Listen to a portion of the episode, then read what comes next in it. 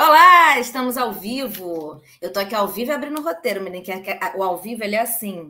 O negócio resolve que não quer funcionar na hora, né? agora foi aqui.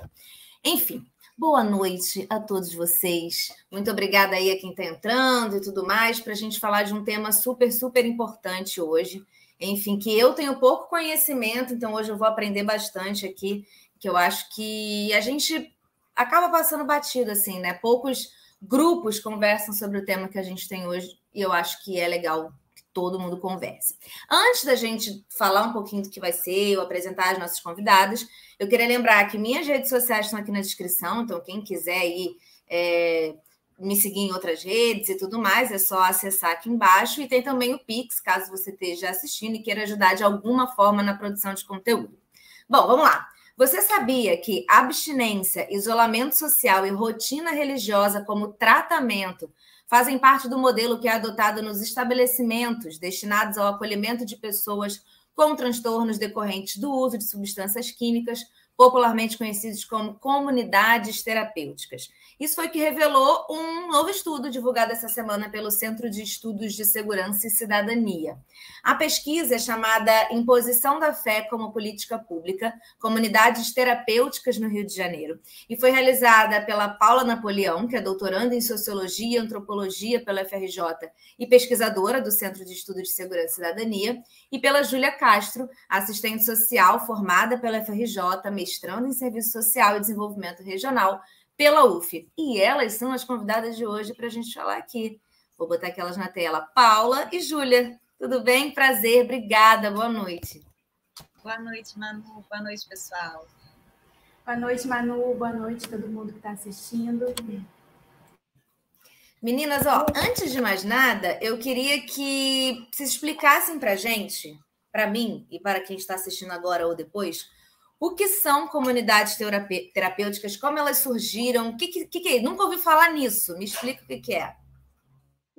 é. As comunidades terapêuticas, é, elas são instituições privadas, né? elas não surgiram no Brasil, para começar, elas não são uma invenção brasileira, surgiram na Inglaterra é, nos anos 50 e vieram para o Brasil, chegaram no Brasil lá pelos anos 70 e nos anos 90 elas foram se popularizando né? E aí teve um boom, digamos assim, né? É, crescimento dessas instituições e basicamente é, são entidade, entidades que entre aspas, né, é, usuários problemáticos de drogas. Então, as pessoas que têm esse uso mais problemático, elas recorrem a esses espaços e lá elas ficam é, isoladas, né? A, a, principal, o principal, digamos assim, a principal forma de, de tratamento é o isolamento social, elas ficam isoladas por um determinado período de tempo. Então, elas são o que a gente chama de residências temporárias, de acordo com a legislação. Elas são pautadas em três pilares, é, que é disciplina, trabalho e espiritualidade. Então, isso pressupõe que, ela, que a pessoa que está ali acolhida, ela siga uma rotina, né? Então, ela tem um horário para acordar, tem um horário para almoçar, tem horário para fazer outras atividades, e essas outras atividades dependem e variam muito de acordo com cada CT, né? E dentro disso está é, tá incluída a questão religiosa. Então, a maioria das CTs hoje no Brasil, elas são comandadas direta ou indiretamente por pastores, por líderes religiosos. É, e no dia a dia dessas pessoas que estão acolhidas, né, que estão internadas, é, existem atividades religiosas que elas precisam cumprir e o sucesso, digamos assim, desse tratamento que é proposto nas CTs, ele depende da aderência a essas atividades. Então, se a pessoa está participando, é, ela está, enfim, é, participando também da, da, da, laborterapia, né, que é como eles falam, é, o trabalho de cuidar da casa, de fazer a cozinha, de limpeza, que são as próprias pessoas que estão ali é, nas CTs realizam. Então, se ela está aderindo a essas atividades, isso é de sucesso, digamos assim. E a principal abordagem nesses espaços é a abstinência. Né? A abstinência é o que a gente chama de é, é uma abordagem de alta exigência, né? Ou seja, a pessoa, para adotar esse tipo de tratamento, um tratamento que tem essa abordagem de abstinência, ela precisa cessar imediatamente o uso de drogas para conseguir entrar e para conseguir dar sequência, né? E isso, inclusive, é um sucesso de um tratamento que se propõe é, pautado na abstinência. Né? Então, basicamente, é, esse é o panorama geral, assim, para a gente começar a discutir o que, que são as CTs. Eu acho que é importante também a gente colocar esse panorama a nível Brasil, né? Como a Paula comentou, que as comunidades terapêuticas elas não foram inventadas, elas não são invenções brasileiras. É, a experiência que a gente tem no Brasil, ela sofre uma influência do modelo que veio dos Estados Unidos, né? O modelo estadunidense, que é pautado nisso que a Paula pontuou de uma reforma moral da pessoa, né? Focar o tratamento numa reforma moral, que a pessoa reorganize sua vida em novos hábitos. Em novos hábitos né? Então ela tem que se isolar do convívio social. E normalmente esse é o tratamento oferecido pelas comunidades terapêuticas, tratamento entre aspas que a gente usa aqui. E aí eu vou trazer um pouco dessa questão mais é, que para acrescentar, né, para a gente entender um pouco mais do que são as comunidades terapêuticas, elas surgem no Brasil mais ou menos na década de 70. E elas têm um boom, assim, um crescimento na década de 90, e elas vêm aí nessa trajetória até os dias de hoje, conquistando espaço nesse campo das políticas públicas. Até por isso que a gente está falando disso, né? É, no ano de 2010, as comunidades terapêuticas começaram a receber financiamento público a nível federal. Elas ganharam muita visibilidade, é, mesmo sendo instituições privadas, religiosas, que têm essa, essa indefinição do serviço, né, que por muitas vezes é problemático, como apontam muitos estudos que atuam nesse campo das comunidades terapêuticas. E, e aí, em 2010, teve esse início do financiamento a nível federal. Em 2011, elas entraram na RAPS, que é a Rede de Atenção Psicossocial Brasileira. A RAPS é a rede de atenção do SUS, mas as comunidades terapêuticas não fazem parte do SUS, né? Elas fazem parte da RAPS, mas elas não fazem parte do SUS. É confuso mesmo essa, essa definição. Então, elas não fazem parte do SUS, não são instituições de saúde e elas também não são instituições de assistência social. Elas ficam aí nessa zona de indeterminação. Então é bem confuso entender assim, o conceito da comunidade terapêutica. Foi bem legal até a gente começar falando disso, né? E aí elas foram regulamentadas no Brasil só em 2015. Né? Então, em 2015, elas foram regulamentadas e é a resolução número 1 do Conselho Nacional de Política sobre Drogas, que traz essa definição que a Paula trouxe, né? Residências temporárias, destinadas a fazer esse acolhimento temporário de pessoas que fazem uso problemático de drogas. E aí a gente traz essa, essa compreensão da definição, da questão da, do tripé, né, que a Paula comentou, e nos dias de hoje, como que vem crescendo esse financiamento e esse investimento nas comunidades terapêuticas, que é o, o foco da nossa pesquisa. E aí, antes da gente entrar um pouquinho nos resultados né, que vocês encontraram, queria que vocês contassem um pouquinho como foi esse processo de pesquisa, a metodologia e tal, né? Como que foi esse caminho, aí a gente vai aprofundar melhor nos resultados depois é, essa pesquisa ela foi desenhada, digamos assim, antes da pandemia, né? Então é, a gente pensou de, de fazer uma pesquisa grande que se debruçasse sobre esse tema, sobretudo porque as organizações, enfim, do terceiro setor, a sociedade civil, é, as pessoas, os políticos, ninguém quer falar sobre comunidades terapêuticas, né? É um tema delicado, a gente sabe que lida com religião, é, e, enfim, é, a gente entende que essas instituições elas, elas ocupam muitas vezes é, um espaço formado né, pelo vácuo de políticas públicas, de renda, de moradia, de uma série de questões mais complexas. Então, por isso, ninguém quer falar, quer tocar nesse assunto, sobretudo porque, enfim, tem, é, a gente tem a atuação da igreja muito forte nesses espaços. É, então, a gente viu a necessidade de falar sobre isso, uma vez que ninguém estava falando. Né. Então, antes da pandemia, a gente pensou de fazer uma pesquisa sobre isso e de visitar esses espaços, né? E aí veio a pandemia e a gente teve que reformular a pesquisa, pensar em novas metodologias, porque a gente não poderia visitar, né, ir presencialmente nas CTs. E acho que, na verdade, isso é, é, é um ganho, é um ganho muito grande da pesquisa, né, porque poucas pesquisas se propõem é, a fazerem o trabalho de campo que a gente fez, a visitarem, a conhecer né, ali a, a rotina das instituições, e sair um pouco do campo teórico, né, e ver o que de fato estava acontecendo. É, e, enfim, a gente começou nesse primeiro momento por conta da pandemia, nós fizemos uma, uma série de entrevistas, né, com comunidades terapêuticas no estado do Rio de Janeiro. Primeiro, a gente fez um levantamento para tentar mensurar quantas comunidades terapêuticas é, existem no estado. A gente chegou a um número de 109 entidades, mas esse número a gente sabe que está subnotificado, digamos assim, né? Porque muitas comunidades terapêuticas é, não se entendem enquanto comunidades terapêuticas e, ao mesmo tempo, muitas funcionam sem qualquer tipo de regulamentação, sem estarem inscritas em nenhum órgão, em nenhuma secretaria. É, então, a gente sabe que esse número não é real, digamos assim. A gente sabe que tem muito mais instituições atuando. E aí, no primeiro momento, a gente é, fez esse levantamento e entramos em contato com algumas comunidades terapêuticas por telefone. Fizemos umas entrevistas é, preliminares, né? Se eu não me engano, foram 24 CTs com as quais a gente falou por telefone. É, e aí a gente falou com os gestores das comunidades terapêuticas e com os membros é, da equipe. Né? E aí, enfim, deu para entender um pouco é, o funcionamento, com as limitações que a gente sabe que esse tipo de, de entrevista, né, por telefone, às vezes por videochamada também, quando, é, o, quando a pessoa tinha essa possibilidade né, de, de uso de internet e tal. E aí, posteriormente a isso, é, a gente resolveu, enfim, com a, com a vacinação e a melhora né, nos casos é, de Covid, a gente resolveu visitar algumas, comunidades terapêuticas e fizemos um recorte menor.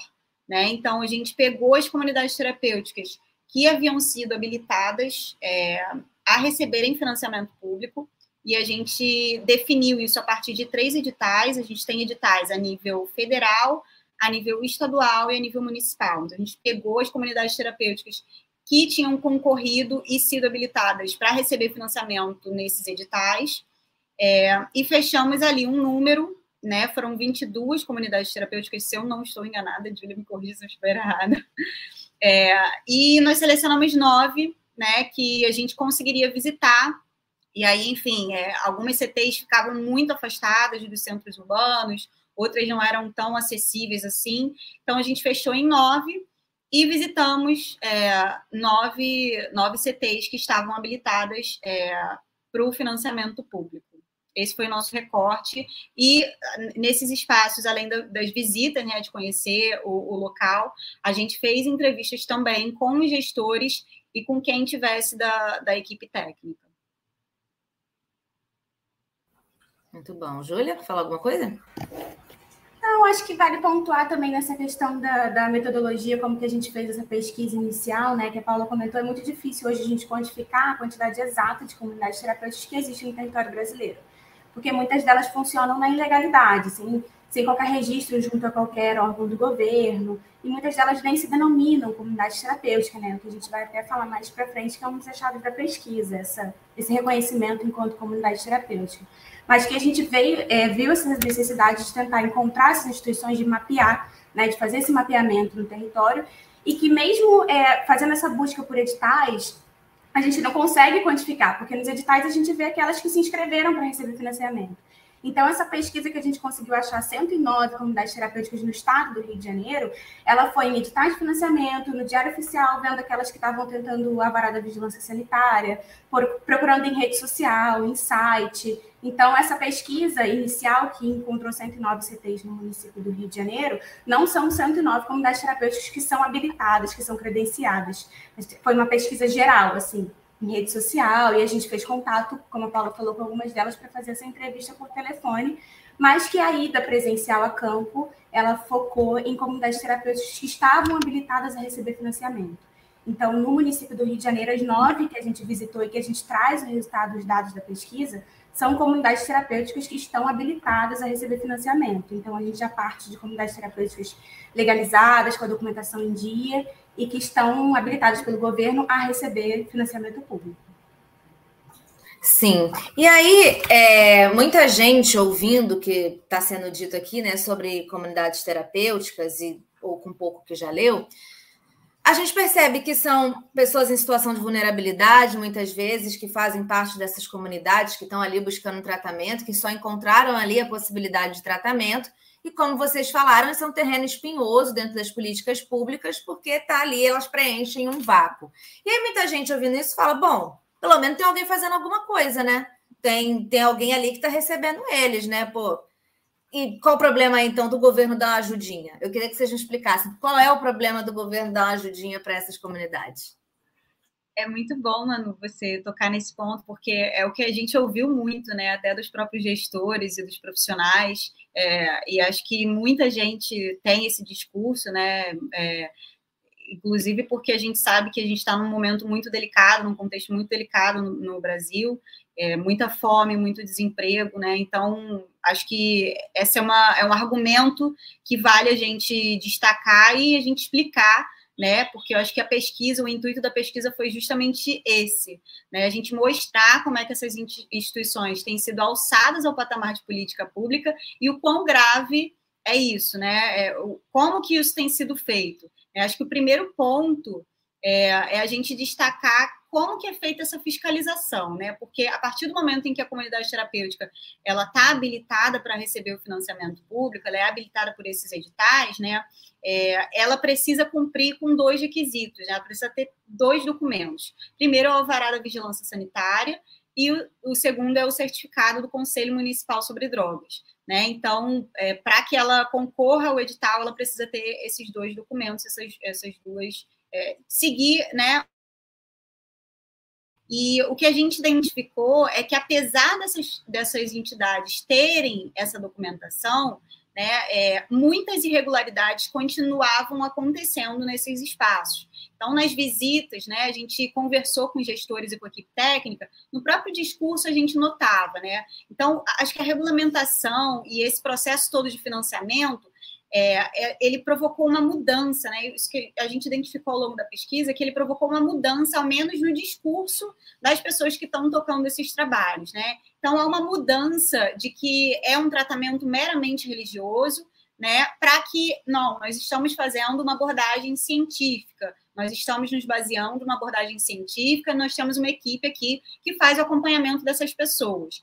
Ao mesmo tempo, esse discurso se mostrou muito frágil, porque essas mudanças né, que foram mencionadas por esses gestores, por essas equipes, elas foram muito superficiais. Né? Então, houve é, algumas adequações, né, eles mencionavam muitas adequações nos espaços, na infraestrutura, né, e, enfim, é, é, dizendo que não acolhiam pessoas fora da faixa etária permitida, porque tudo isso está é, é, na normativa RDC 29 da Vigilância Sanitária, que as CTs precisam cumprir.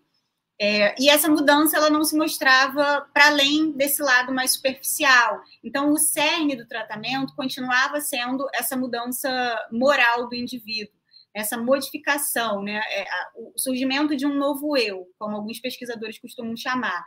Né? Então, o centro continuava sendo é, a mudança do indivíduo, a, a, o abandono da vida pregressa, né? o abandono é, do uso de drogas.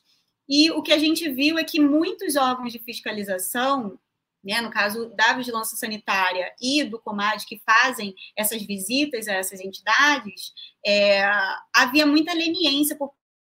Então, era feita, era feita muita vista grossa. Né? As visitas eram realizadas e deixavam passar muitas coisas, justamente com esse discurso de que é, nós estamos fazendo aqui um trabalho né, que é, é um trabalho social, um trabalho muito importante, o Estado não dá conta dessa demanda, então nós precisamos e vamos existir. Né? Só que um órgão de fiscalização, ele precisa, de fato, fiscalizar com o rigor que isso propõe.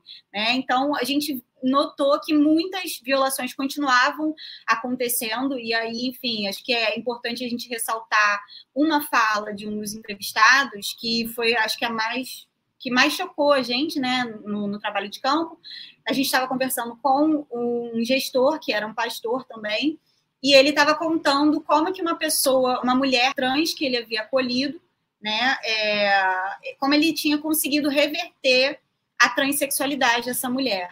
Né? Então, ele chegou, chegava e conversava com ela e falava, e ele usou essas palavras, no amor, né, com muito carinho, que ela, na verdade, era um homem e que ele havia conseguido, aos poucos, reverter isso e reverter, inclusive, o nome social, que ela tinha conseguido tirar né, a identidade com o nome social, ele conseguiu reverter e tirar novamente a, a identidade com o nome anterior dela. É, então, acho que esse tipo de coisa é o que a gente é, é o risco que o Estado corre quando ele coloca uma política pública nas né? Então, quando a gente fala em termos de política pública, a gente precisa ter em mente que elas precisam seguir padrões, elas precisam ter é, é, é formas de serem mensuradas e avaliadas, né? A gente precisa seguir padrões científicos. Então, é esse tipo de, de violação que a gente incorre quando a gente deixa nas mãos é, de, dessas entidades tão é, é, heterogêneas, né, tão é, confusas, tão ambíguas, né? E acho que assim, só para tentar finalizar e passar a bola para a Júlia, que tem muita coisa que a gente pode falar sobre isso, mas eu acho que o intuito da pesquisa, de uma maneira geral, é chamar atenção para isso e mostrar como que esse financiamento não pode existir, né? É, o Estado ele não pode terceirizar essa que é uma, uma, um dever, esse que é um dever dele de cuidar e de lidar com o uso problemático de drogas, né? E hoje essa é a principal aposta do governo federal para lidar com essa questão. E enfim, isso é um absurdo. E acho que a pesquisa tem um pouco esse intuito também. Só antes da Júlia falar, é só para ver se eu entendi então como é que é o sistema. É algo que o SUS não tem e não dá conta, então eles vão ajudam financeiramente um serviço que são clínicas ali é, que não fazem parte do sistema, mas como a gente não dá conta, a gente vai dar aqui uma ajudinha para vocês, mas aí não tem é, aquela profissionalização, a gente pode dizer assim, porque realmente um pastor comandando uma clínica terapêutica se ele também, além de pastor, não tem a sua formação, então realmente não estou nem aqui justif... problematizando, que eu poderia estar problematizando o fato dele ser pastor, mas é o fato de ele ser só pastor, né? Então, acho que é mais ou menos isso que eu entendi, né? O Estado não deu conta, vão. Galera, faz aí porque eu não estou conseguindo. É, esse, esse é o discurso, né, que, que é usado para defender a atuação das comunidades terapêuticas. É o que é dito que eles estão atuando numa brecha em que o Estado não está dando conta dessa demanda. E pegando um gancho no que a Paula falou, é, essa problemática, ela parte disso, que são instituições problemáticas que estão atuando e que são alvo de diversas fiscalizações, denúncias por violações de direitos e crimes que acontecem dentro desses espaços. Então, é um serviço problemático, e quando a gente fala disso, a gente também tem que pensar, agora pegando um gancho no, no que você pontuou, Manu, na questão de, ah, o Estado não tem esse serviço. E não é à toa que não tenha esse serviço, né? A gente acha que o Brasil tem anos aí de, de história num, num serviço perverso de, de aprisionamento, de isolamento de corpos e subjetividades que são indesejadas socialmente. Então, a gente tem uma conquista que é esse tratamento em liberdade, que são esses serviços no território, dentro da saúde mental, né? que é uma conquista da reforma psiquiátrica e da luta antimanicomial, e que diz que essas pessoas elas precisam ser tratadas em liberdade, que elas precisam acessar a cidade, que elas precisam acessar o território, e que esse tratamento do uso prejudicial, do uso problemático de álcool e outras drogas, ele pode ser feito em serviços territoriais, com através de, do que a gente tem consolidado hoje pelo SUS, que é a principal, principal alternativa do SUS, que é a política de redução de danos, e a gente tem os CAPs, os serviços territoriais, a gente tem essa questão do do acolhimento é, emergencial nos CAPS AD3 realmente são serviços que estão sucateados, que tem pouca oferta no território e que a gente não pode bater muito nessa tecla também de dizer que o Estado não está dando conta por isso que elas existem, porque é uma escolha política, né? De você sucatear esses serviços para que eles não deem conta e que você terceirize a responsabilidade, que você financie instituições privadas, religiosas, que batem nessa tecla de moralização, de reforma moral e de culpabilização do sujeito é a terceirização dessa responsabilidade, né? E a imposição, como diz o tema da nossa pesquisa, a imposição da fé, da religião, da culpabilização daquele sujeito sobre um tema que deveria ser discutido como saúde pública, né? O uso problemático de drogas é uma questão de saúde pública e ela não deve ser terceirizada a instituições religiosas. E, então, é, é um, é um pouco disso, né? Por que, que a gente não pode... Ah, as igrejas estavam ali fazendo esse trabalho, por que não dar uma ajudinha? Né? Porque vai contra o que a gente tem consolidado, o que a gente vem lutando há anos para conquistar, que é esse tratamento de liberdade, que é esse não isolamento, né? De populações que hoje são majoritariamente negras e pobres, principalmente no município do Rio de Janeiro, população em situação de rua, né? E que a gente luta para que essas pessoas acessem seus direitos, acessem serviços no território, acessem a cidade e não que isole elas, né? Porque elas estão não são não estão produzindo, não são estão vamos dizer assim, é, nesse projeto higienista de recolher o que está trazendo feiura à cidade, vamos dizer assim. Né? No município do Rio de Janeiro foi um pouco dessa postura que foi adotada.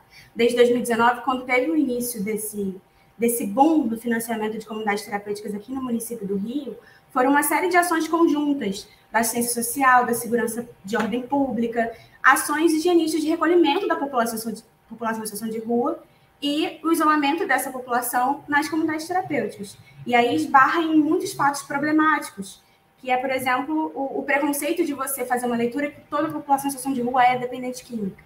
Ou então que você direcionar toda essa população para esse serviço, né, que não, não direciona o acesso a outros serviços que são direito, direito do cidadão de, de, de acessar. É, e acho que... Ah, perdão, pode falar. Não, acho que a Dília tocou num ponto muito importante, é, que é a especificidade do município do Rio, né? Então a gente teve aí, a gente já tem um histórico no Rio de Janeiro de políticas higienistas, é, mas acho que sobretudo a partir da gestão do Crivella, né, a gente teve aí é, um aumento muito grande de incentivo, é, principalmente das comunidades terapêuticas, né? Então isso ficou muito claro né, o quanto o governo, a gestão estava apoiando, não que ainda não apoie, né? A gente sabe que, inclusive, isso é identificado é, é, em governos progressistas, enfim. É, a, a, própria, o próprio financiamento das comunidades terapêuticas ter começado no governo progressista é um indicativo disso. Mas acho que o município do Rio de Janeiro ele tem especificidades, né? Então a gente tem hoje uma secretaria voltada é, para essa parte de drogas, mas com o objetivo de fortalecer as comunidades terapêuticas a nível estadual. A gente tem essa secretaria a nível estadual, a gente tem uma coordena coordenadoria criada no município também com esse intuito, né? E quem está comandando essa coordenadoria comunidades terapêuticas do Rio, não só do Rio, mas do Brasil todo. Mas é, então a gente tem uma série de aparatos que foram criados né, dentro da burocracia do Estado para que essas instituições saiam fortalecidas. Né? Então a gente tem também é, o outro lado é, político, né? A gente tem na LERJ é, é, frentes em defesa das comunidades terapêuticas, então projetos de leis é, que propõe uma série de, de medidas para fortalecer esses espaços. Então, acho que o município do Rio ele é muito peculiar, é, não que esse movimento não esteja acontecendo em outros lugares, né? Mas como centro da o, o recorte da nossa pesquisa foi o município, acho que a gente pode falar muito dessa especificidade desse lugar. É, e é, há um boom, né? Então, cursos de capacitação para que esses gestores, né? Para que esses líderes religiosos ocupem justamente essa posição de que não, agora nós somos gestores, né? Isso ficou muito claro ao longo das nossas visitas. Eles estão se apropriando desse discurso, né? Eles estão é, é, é, falando de fato que nós estamos fazendo um tratamento baseado em critérios científicos, quando que a gente vê na prática, através do próprio discurso dessas pessoas, é, é o contrário, né? Que isso não passa realmente de um verniz, digamos assim. Né? A gente chama isso na pesquisa de uma modernização, entre aspas, é, desse discurso das comunidades terapêuticas. Né? Então, uma série de mudanças é, é, são citadas né, como indicativos de que elas estariam dentro da, da legislação, e elas estão de fato, porque tem do Comad para estarem funcionando, mas acho que a gente também tem que se questionar como que essa fiscalização está sendo feita. Né? Então, é, o que está sendo, o que está acontecendo que está permitindo que essas entidades entrem nesses espaços é, e ocupem né, esse vácuo, e aí é isso, é, cria essa, esse argumento, né, essa justificativa, transforma-se numa justificativa para que essas, é, essas instituições existam e não só existam, elas sejam alçadas a esse patamar de política pública. E o que eu ia falar é que a gente, enfim, nós somos um Estado laico, mas a gente está vendo que quem está recebendo financiamento público são instituições que têm aí esse critério religioso muito forte, coordenados muitas vezes por pastores que, enfim, agora usam esse argumento de gestores, mas é, que estão se transformando em política, política pública, uma religião que é num Estado laico, né? Eu acho que isso mostra muito sobre o momento político também que a gente vive, o Rio de Janeiro começou a viver ainda um pouco antes, né? Como você falou da gestão do Crivella, é, essa, essa mistura que começa a acontecer né, entre religião e Estado, né? Isso foi. Tenho pensado muito nisso. Aí queria que vocês me falarem, falassem por quê. Por quê? Aí o que vocês têm aí de conhecimento sobre o tratamento também, né? E como deve ser e como é. porque abstinência, isolamento social e rotina religiosa não podem ser considerados tratamentos adequados. A gente não pode achar que são tratamento adequado, porque para o leigo, a gente pode achar assim, não, gente, o ideal é que a pessoa não, não chega mais perto disso, dessa droga, pelo amor de Deus. É assim que funciona, separa de tudo, do mundo, porque o mundo mostrou para ele as drogas, separa. Então, para a gente que é leigo, parece que é isso aí, gente. Ó, encontrou Jesus. Se Jesus está tirando ele das drogas, tá bom. Então, assim, por que, que a gente não pode considerar isso um tratamento adequado? Eu, eu começo agora? a Paula abriu o microfone, eu ia deixar ela começar. Mas, enfim, é uma coisa que a gente também traz bastante no relatório, que a gente traz esse debate, é que a gente precisa ver essa pessoa e todas as demandas que ela apresenta de uma maneira como a droga não é o centro né, daquela questão. Tem vários atravessamentos, tem problemas sociais que levam a essa questão. Então, uma pessoa que está nessa questão do uso problemático de drogas, ela tem muitas outras demandas que precisam ser tratadas, vamos dizer assim. E a droga não pode ser o centro da questão. Né? Então, a gente tem consolidado essa questão, como eu tinha dito antes, das políticas territoriais, do acesso a serviços variados na rede de saúde, na rede de assistência social, para que essa pessoa se reinsira socialmente e tenha acesso a direitos e elas possam acessar é, política de habitação, de trabalho e renda, e que elas possam é, refazer laços né, que foram rompidos, seja socialmente, sejam laços familiares, que ela acesse a saúde, que ela acesse benefícios da, dos serviços da assistência social. Então, a gente precisa trabalhar uma série de questões com essa pessoa e não só a questão da droga. Né? A questão da droga não pode ser o centro, não pode determinar o que é aquela pessoa e nem o que vai ser feito com relação a isso. E aí, quando a gente parte dessa questão da abstinência, é uma cobrança muito grande, vamos dizer assim, né? Você fazer com que essa pessoa, para que ela acesse o serviço, ela esteja abstinente, você oferecer esse serviço a uma pessoa que está fazendo uso problemático de drogas, é, uma, é um serviço de alta exigência, né? Você exclui uma parte da população que não consegue alcançar a abstinência. E não, não que a gente, a gente não pode colocar essa questão de abstinência contra a redução de danos. Né? Não é um contra o outro, são métodos, são métodos que podem, a pessoa pode escolher ficar abstinente, ela pode escolher se tratar através do, do, alcance da abstinência, ela pode escolher a redução de danos, mas que a abstinência não seja uma imposição para que ela acesse um serviço. Então, a gente tem uma política pública financiada pelo Estado e que você, para isso, você tem uma alta exigência, né? Você tem uma imposição de que você esteja abstinente. E aí você nega direitos, você nega acesso a esse serviço. É, acho que só complementando o que a Júlia trouxe, acho que são duas questões. A primeira é avaliar a eficácia desse tipo de abordagem, né? Existem estudos sobre isso, inclusive do Dartil Xavier, da Unifesp, falando sobre a eficácia e comparando com redução de danos, enfim, falando um pouco da baixa eficácia né, nesse tipo de abordagem, justamente por conta dessa alta exigência que a gente fala. É, e o segundo ponto é que o usuário problemático de drogas ele precisa ser encarado como um sujeito, né, é, que tem autonomia de decidir que tipo de abordagem que faz sentido para ele naquele momento na vida dele, né, uma vez que ele está num uso contínuo e que ele deseja diminuir. Né? Então, acho que essas possibilidades elas têm que.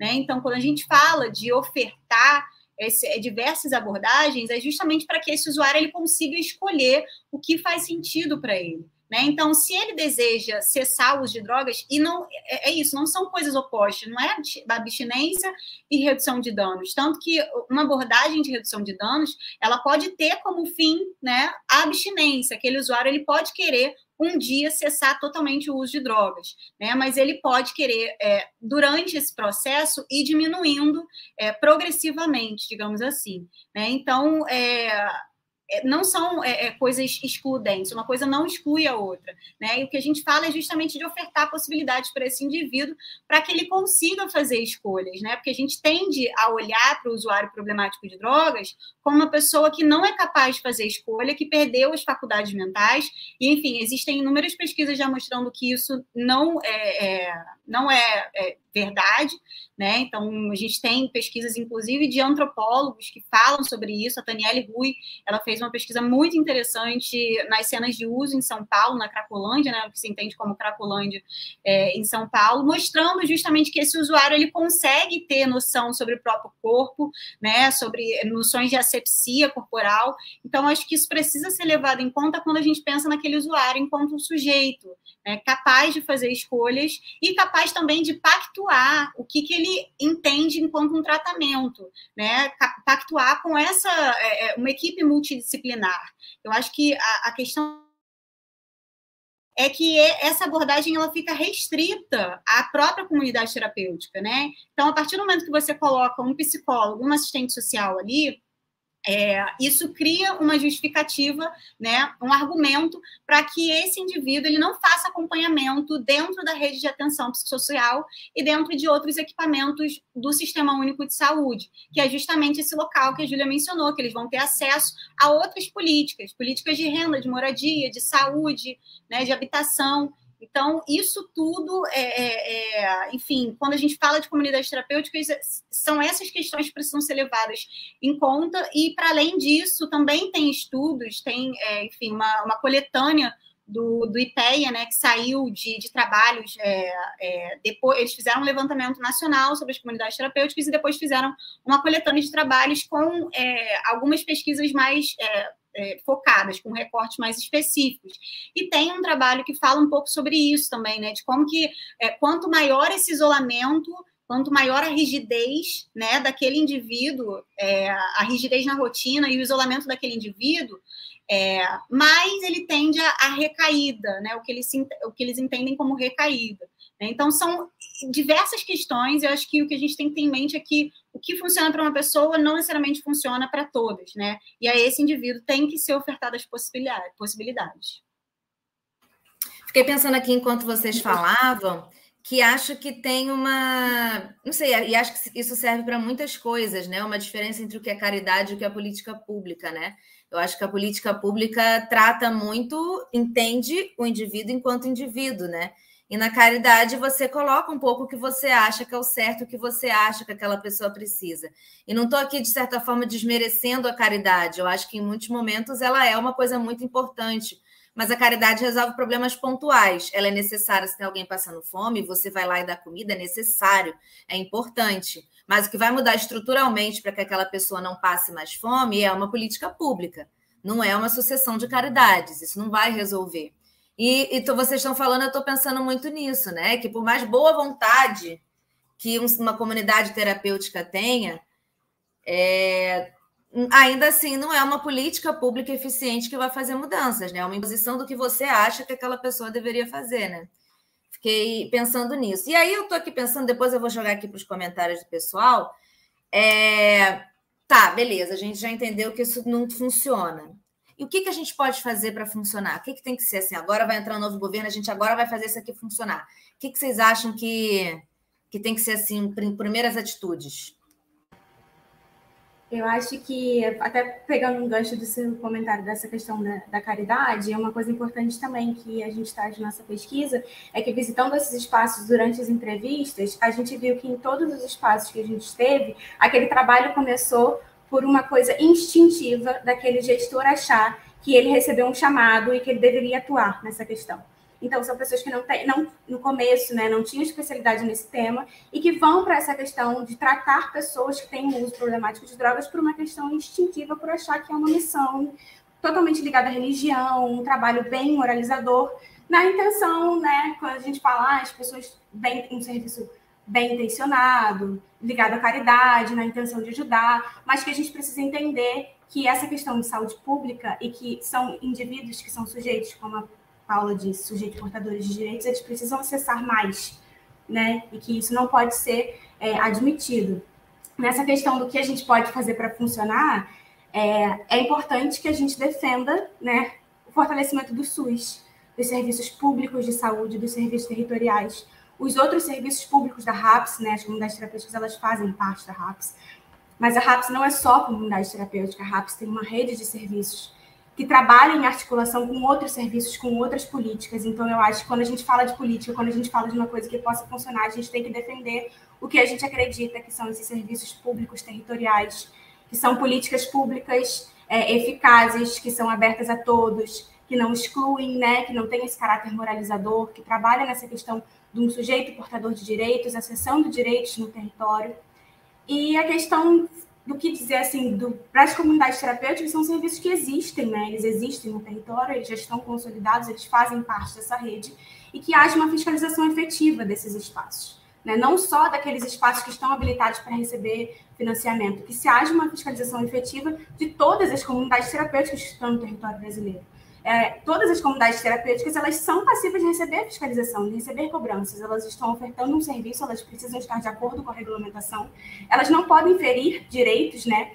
E colocar pessoas que já estão em situação de extrema vulnerabilidade social ainda mais vulneráveis, vulneráveis, ferindo mais direitos, distanciando mais ainda dessa, dessa questão do acesso a direitos, acesso ao território.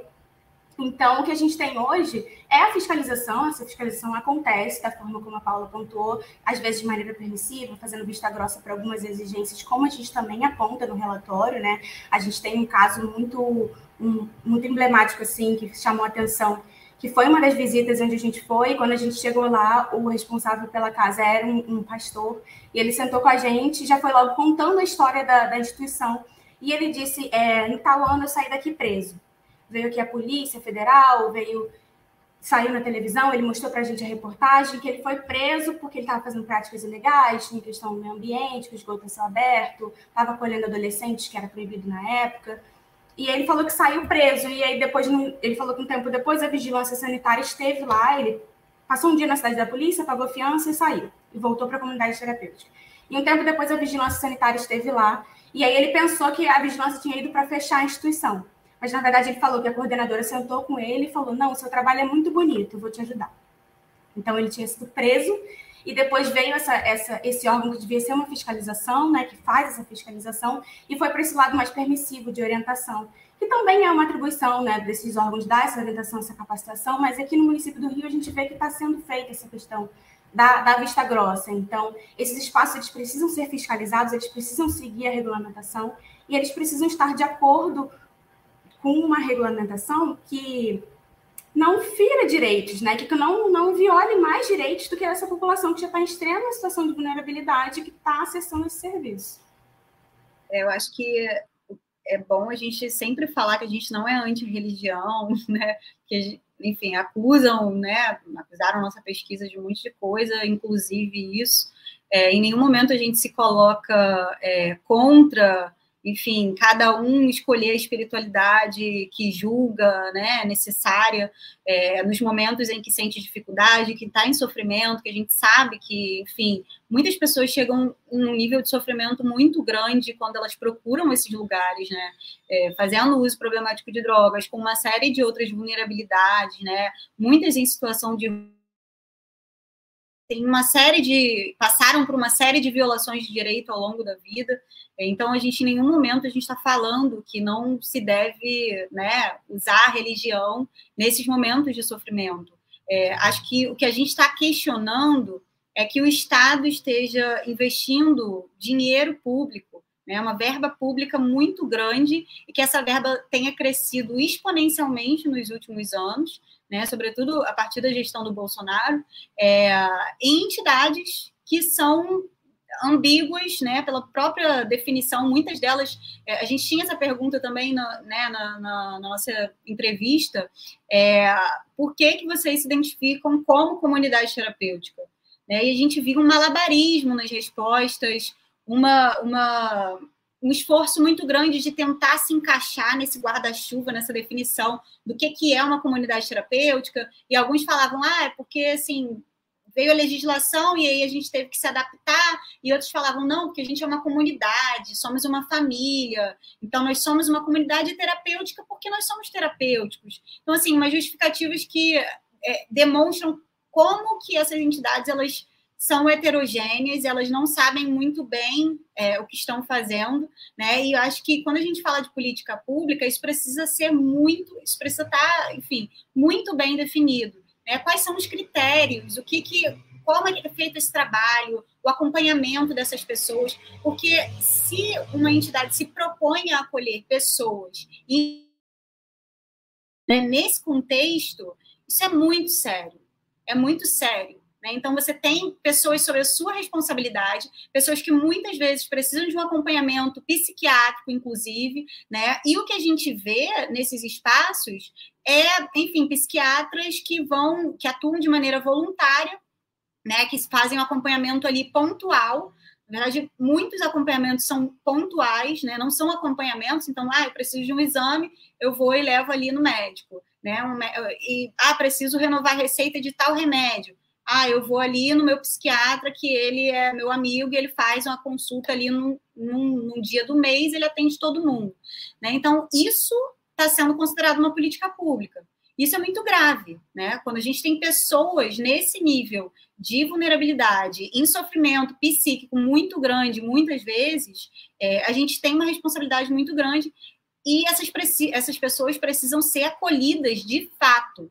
Né? O que, que é esse acolhimento que está sendo proposto? Acho que é isso que a gente precisa questionar também. Acho que muitas vezes, quando a gente fala né, desses trabalhos sociais e caridade, é, nesse caso das comunidades terapêuticas, a gente perde de vista da responsabilidade que é estar tá acolhendo essas pessoas. Né? Então, acho que é, é, um pouco isso. A gente não está é, falando que a, que a religião não deve ser é, usada, enfim. Acho que o próprio Alcoólicos Anônimos é pautado na espiritualidade, na crença, né, no ser divino, é, mas acho que o que a gente não pode naturalizar é isso pública. E hoje no Brasil é o que está acontecendo, é o que a gente está vendo.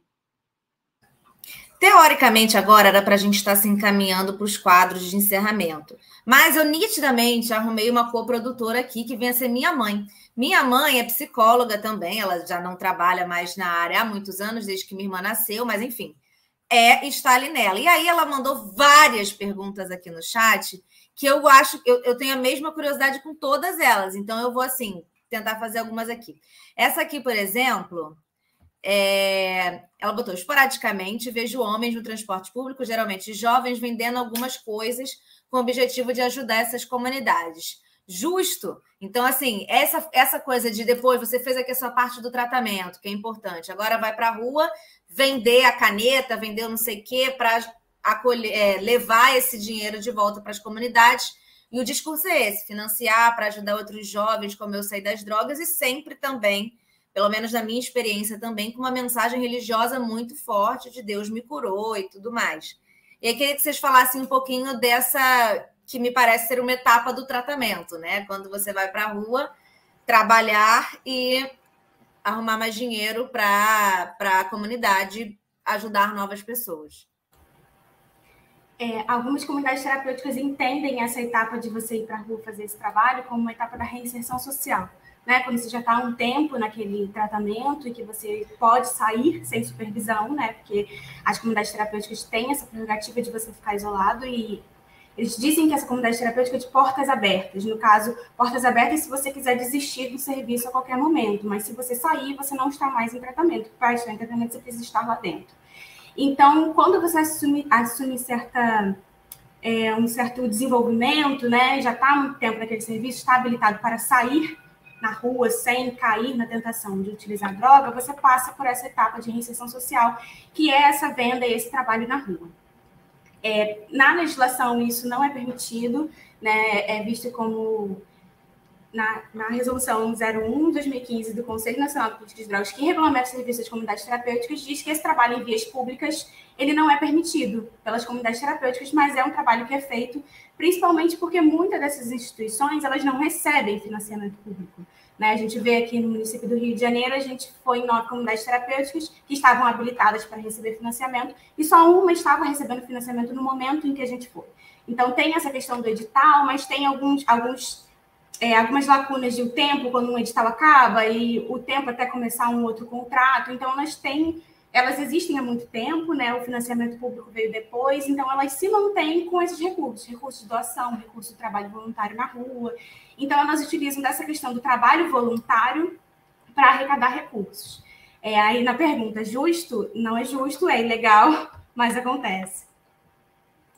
É, eu acho que a gente pode tentar inverter a situação, né? Se eu fosse procurar no Sistema Único de Saúde é, um acompanhamento ou um tratamento para uso problemático de drogas, eu não ia querer dar nenhuma contrapartida, porque eu estou acessando um serviço público, né? E, ah, enfim, não pode ser exigido que eu dê nenhuma contrapartida. Aquilo é um serviço público, as pessoas têm que ter acesso, independente eh, de quem seja, né? E a elas tem que ser dada essa oportunidade. Então, assim, o que a gente é, viu nesse, até nessas comunidades terapêuticas que a gente visitou, muitas delas falaram que ah, a gente fazia esse trabalho, mas depois veio a legislação e aí a gente não pode mais fazer, porque realmente é considerado trabalho, né? Você está é, é, pegando, vendendo coisas para colocar é, verba para aquele espaço estar é, tá ali funcionando. Né? Então, assim, é ilegal e acho que a gente tem que pensar com essa cabeça de que, se é uma política pública, né, isso de maneira nenhuma tem que ser dado nenhum tipo de contrapartida por parte do usuário que está acessando aquela política pública. Muito interessante. Aí vou trazer aqui minha coprodutora novamente. Ela botou o que ou quem determina o tempo de permanência das pessoas nessas comunidades. Vou responder. Eu fico de olho para ver se a Paula vai abrir o microfone, que a gente vai, essa vai você, revezando. O que, que você vai falar? Na, a gente tem legislações que regulamentam esse período de acolhimento de até 12 meses. Né? Até para essa questão de institucionalização, para evitar a institucionalização, mas é muito comum que essas pessoas fiquem mais de 12 meses nesses espaços. Né? No começo da pesquisa, até a gente conversou por telefone com algumas instituições e a maioria delas disse que até comunidades terapêuticas, na primeira fase, né, que a gente entrevistou por telefone, deram um período de nove meses. E a justificativa era que eles era como nascer de novo, era o período de uma gestação. Esse era o argumento utilizado para o tempo de internação. Mas as legislações determinam 12 meses. E aí a gente é muito comum nesses espaços ver pessoas que estão lá há mais de 12 meses. E aí pessoas que começam a morar naquela comunidade terapêutica, começam a ser colaboradores, trabalhar, né? eles são chamados de monitores, começam a trabalhar naqueles espaços, é, organizando os novos que chegam. E aí, até numa das entrevistas, ele usou uma, uma como posso dizer, uma citação bíblica para justificar esse tempo maior de acolhimento. E ele disse que na época de Jesus, uma pessoa não podia receber 40 chibatadas. Então, ele recebia 39, depois parava de contar e recomeçava para receber mais 39. E aí ele diz que pode fazer isso. E a pessoa só pode ficar acolhida por 12 meses, então ela pode ser desligada depois de 12 meses e ser admitida de novo. Então, é comum nesses espaços que as pessoas fiquem muito mais tempo do que determina a legislação. Ainda que seja um espaço de rotatividade muito grande, ainda mais nessa situação de acolher a população de rua, de ser de portas abertas, né, de você poder desistir do serviço a qualquer momento, tem essa questão da rotatividade, de pessoas que ficam pouco tempo na comunidade terapêutica. Até pelo que a Paula falou, essa demanda, às vezes, por um prato de comida, por um lugar para dormir. Então, às vezes, as pessoas entram nesse espaço, mas não ficam por muito tempo. Mas também é comum essas pessoas que ficam por muitos anos em comunidades terapêuticas. É, Só uma pausa, rapidinho. Eu estou no chão com essa comparação, tá? Da bíblica. Isso aí, estou no chão, só queria falar isso. É, sabia que a Julia ia mencionar isso, porque realmente foi uma coisa que também chocou a gente. É, sobre esses critérios, né, a gente tem o que a legislação diz e a gente tem o que é feito na prática.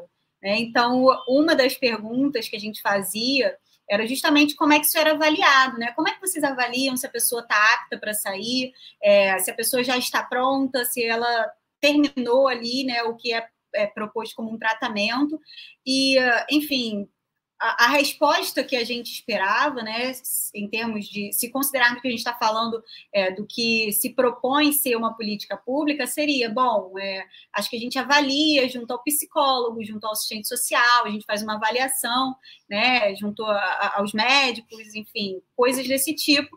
Mas o que a gente encontrou de resposta era muito no instinto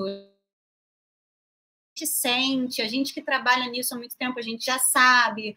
É, só de olhar, eu já sei como aquela pessoa tá. É, ah, aquela pessoa ali eu já sei. Enfim, a gente já chegou em, em dois momentos. Um, um momento que a gente estava fazendo entrevista com o gestor, é, chegou uma pessoa para ser acolhida na comunidade terapêutica e aí ele falou, ah, é, continuou conversando com a gente, e aquela pessoa, enfim, foi falar com o monitor. Ele, ah, só de olhar aqui eu já sei que aquela pessoa ela não tem nenhum transtorno mental. Então, assim, era muito no feeling, né, do que a gente acha, do que a gente sente. Então, quando a gente fala numa política pública que precisa ter critérios, né, é, é isso, é, na cientificidade que não existe era muito. As respostas variavam nisso. Ah, é nove meses porque é uma gestação, é a mesma coisa, você vai nascer novamente.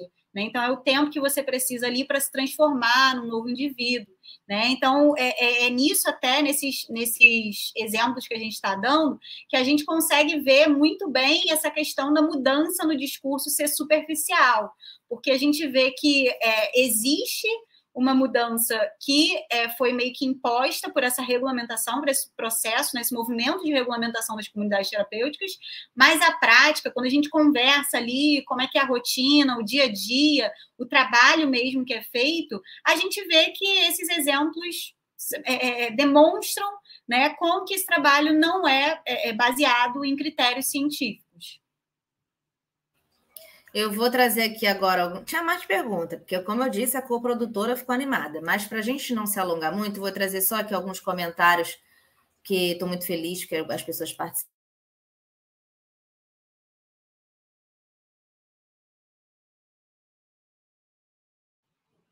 Travou para mim? Achei que eu tinha caído. Claro, esse é Adenauer. Estou aqui? Voltei? Agora voltou. Voltou, voltou. Voltei. Sabe quem foi isso? Meu computador, gente, travou tudo. Adenauer.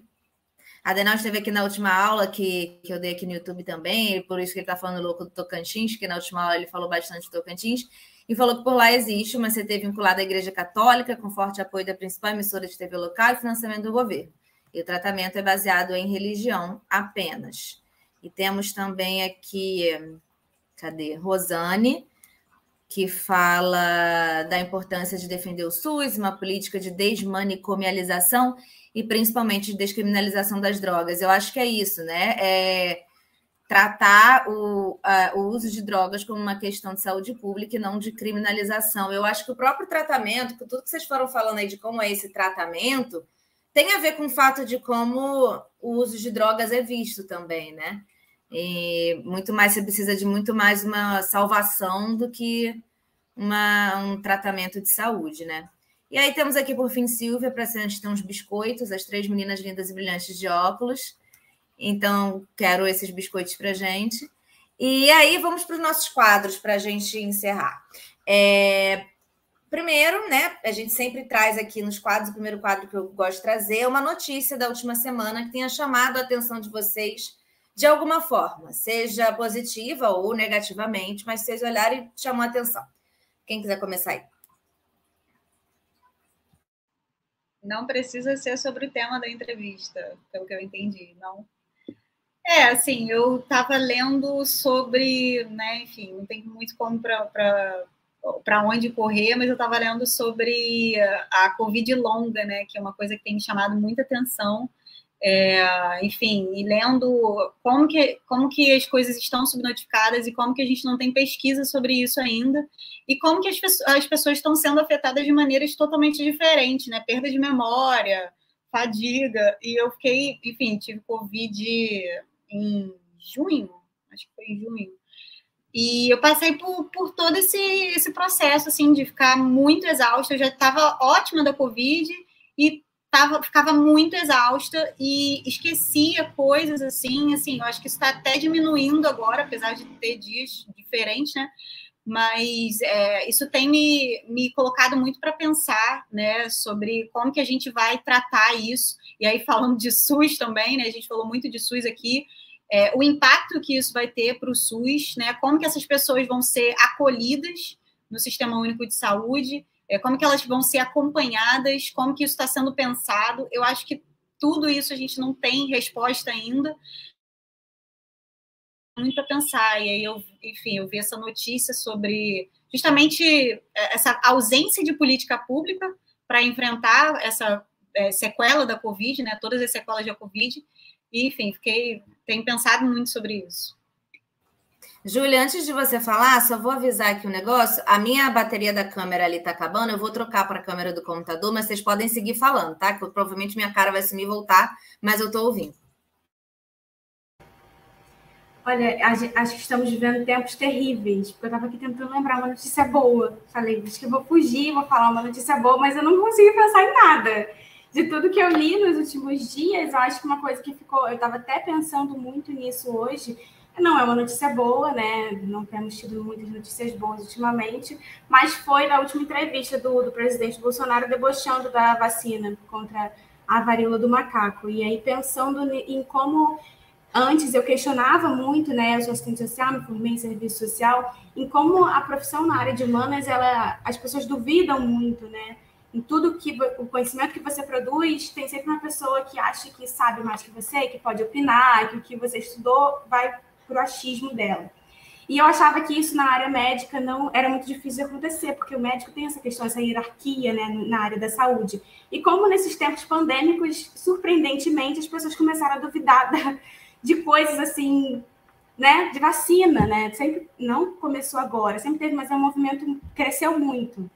E essa questão da, do deboche com relação à, à vacina na, contra a varíola do macaco, eu fiquei pensando, nossa, é que ponto chegamos, né? É isso que a gente tem é isso que a gente tem na presidência, é isso que a gente tem como governo, essa, esse deboche da ciência. E aí impacta diretamente no que a gente estava falando, né?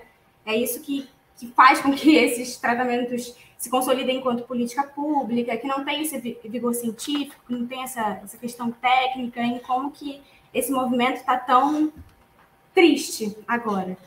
Acho que não tem outra palavra que, que defina. É, exato. Não, eu, eu falo que esse é o momento que eu sempre acabo com o clima do programa, que o programa pode estar animado, pode estar falando de coisas divertidas, chega notícia, eu sempre acabo com o clima. É sempre, eu, eu, sempre, eu tento não, quando eu vejo, acabei com o clima. E aí, a notícia que eu também pensei, era, obviamente ele é ruim, eram duas notícias, é, são duas notícias ligadas à questão do armamento, né? Que é o caso do lutador de jiu-jitsu, Leandro Lô, que, que, enfim, levou um tiro na cabeça num desentendimento numa festa. E aí foram sendo as notícias depois, né, que o agressor, né, o atirador, ele é um policial e estava ali armado no evento, ele não estava trabalhando, ele estava curtindo o evento. Rolou uma discussão com o Leandro. O Leandro tentou segurar ele, e ele é lutador, e quando, beleza, acalmou, virou, o cara deu um tiro na cabeça dele. E é alguém que tem ali, ele, ele trabalha com a arma e ele trabalha assim. E é alguém que, quando as matérias saíram, ele já foi é, preso dentro da, da polícia militar por agressão também assim. Ele arrumou confusão numa outra boate. E aí a polícia foi chamada e ele começou a bater nesses colegas policiais. Então teve essa questão de desacato e tudo mais.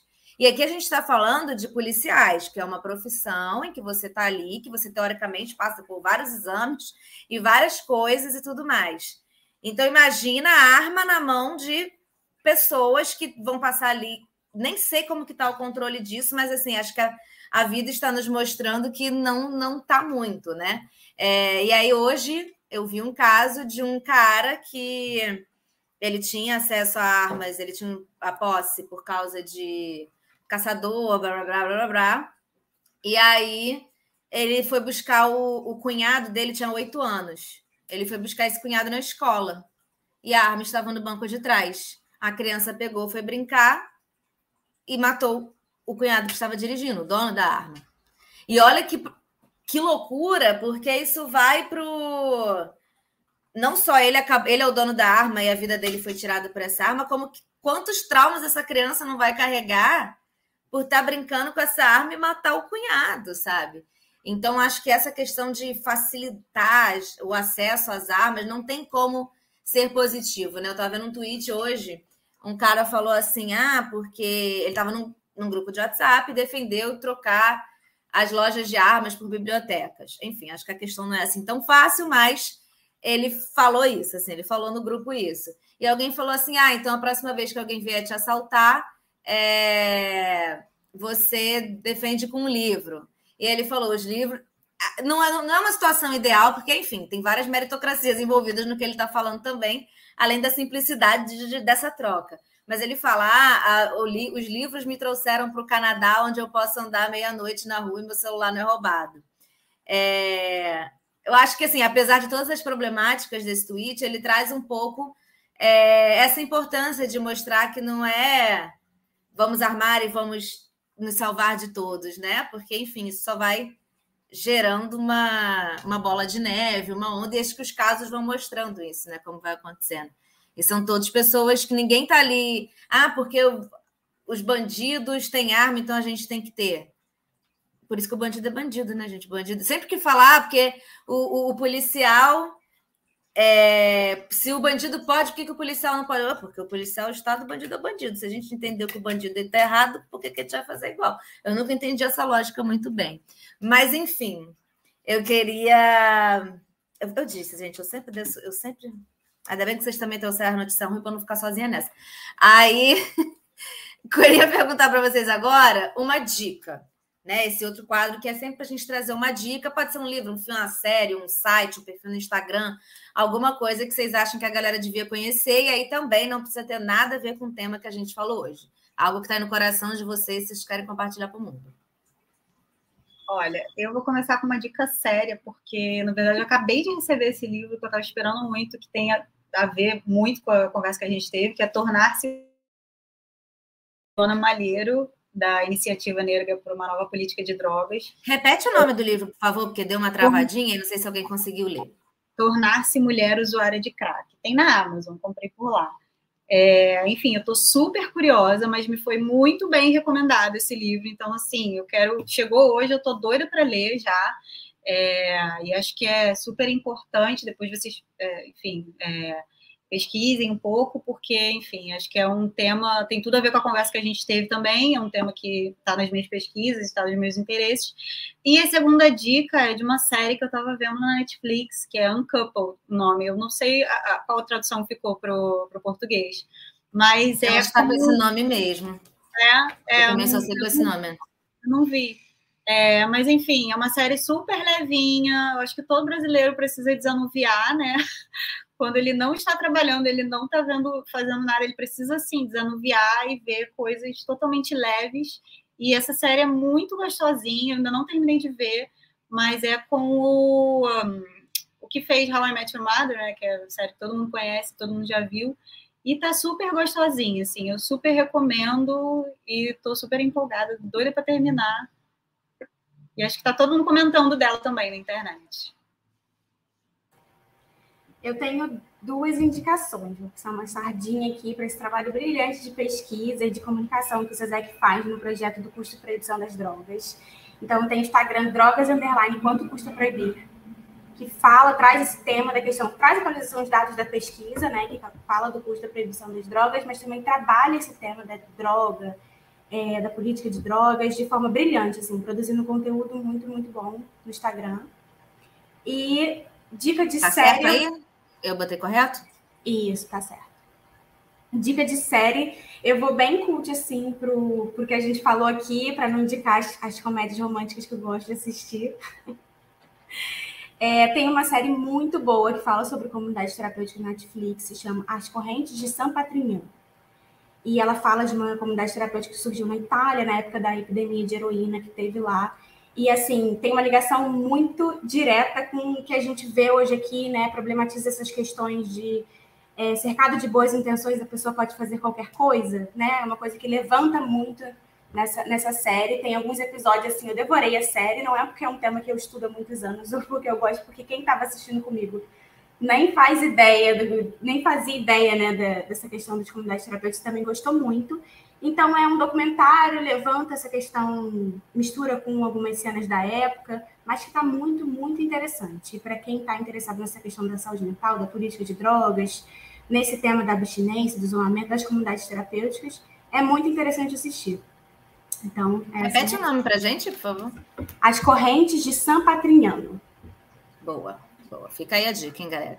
A minha dica é um filme que eu vi essa semana passada na cabine para imprensa, mas ele chega aos cinemas acho que dia 11. É um filme chamado Pacificado. É um filme que se passa ali no Rio de Janeiro, um pouco depois que acabam as Olimpíadas, então, quando as políticas de pacificação né, das, das favelas, a galera já não está mais, não tá mais rolando, né? A ideia da pacificação tem uma necessidade, acabou a Olimpíada, veja, os gringos já foram embora, acabou. Então é quando está é, uma disputa ali, se passa.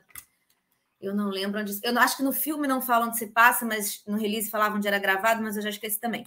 E mostra um pouco essa, essa volta né, de, de comando do tráfico, né? Quem vai ficar ali, uma disputa. Ao mesmo tempo, tem um cara que já foi chefe do tráfico, está saindo da prisão e não parece estar muito afim de voltar a ser chefe do tráfico, quer viver outra vida, tem uma filha que ele nunca viu, a filha já tem 13 anos tudo mais. Então, essa é, vai mostrando um pouco essa realidade, assim, né? Não é um filme nem exatamente com grandes reviravoltas, embora aconteça uma coisa ou outra, mas é um filme de, de realidade, assim, né? De, de entender a dificuldade que é você querer voltar, entendeu? Você querer se reinserir na sociedade, seja pelo mundo, seja por ali. Você está voltando para a favela onde você já foi chefe do tráfico, e você não quer mais, mas a galera vai bater na tua porta para pedir ajuda, porque isso também é uma função do chefe do tráfico dentro das comunidades, é muitas vezes ajudar ali os outros moradores, coisa que o poder público não faz. É, você tem disputas que acontecem, então é um filme bem interessante. Ele vai estrear no cinema no dia 11, mas ele é uma produção da Star Plus, então acho que muito rápido ele deve chegar na plataforma para streaming. Então, é bem interessante também nesse sentido, assim, não é um filme que você vai olhar e vai ter grandes viradas cinematográficas e tal, como eu falei, embora exista, né, tem uma narrativa bem interessante, e tem um ou outro ponto que eu fico, what? O que aconteceu aqui? Mas, é, no geral, o que me tocou foi isso, assim, de ser uma Aqui, gente, a, a Júlia mandou aqui no privado, vou botar aqui na, na descrição para vocês verem também. Na descrição, não, no, no chat aqui, para vocês verem a, o nome da série. E é isso, assim, a minha sensação com esse filme foi essa. Pra, embora seja tenha tudo isso e tal, é, é um filme de, de, de, de dia a dia ali dentro dessas comunidades. É a mulher que é usuária de drogas e está dentro dali. Tem a questão do traficante não querer vender para a mulher ali dentro aí ela vai buscar em outro lugar. São várias questões que funcionam num filme, para mim que não moro na favela e nunca morei, um filme. Mas o que eu conheço, isso é rotina. Isso é uma rotina de tantas e tantas pessoas, sabe? Por isso que eu digo que é, é um filme muito diferentão para muita gente, mas principalmente para quem mora no Rio de Janeiro, você não precisa não precisa morar na favela se você escuta, se você tem ouvido aberto, se você vê noticiário você sabe como as coisas funcionam, né? Então, esse filme, para mim, ele bateu assim, entendeu? Como uma coisa de rotina e de como é a vida mesmo, assim. E aí, se você tá achando que aquele é roteiro de filme só, é porque não entendeu ainda o Rio de Janeiro muito bem.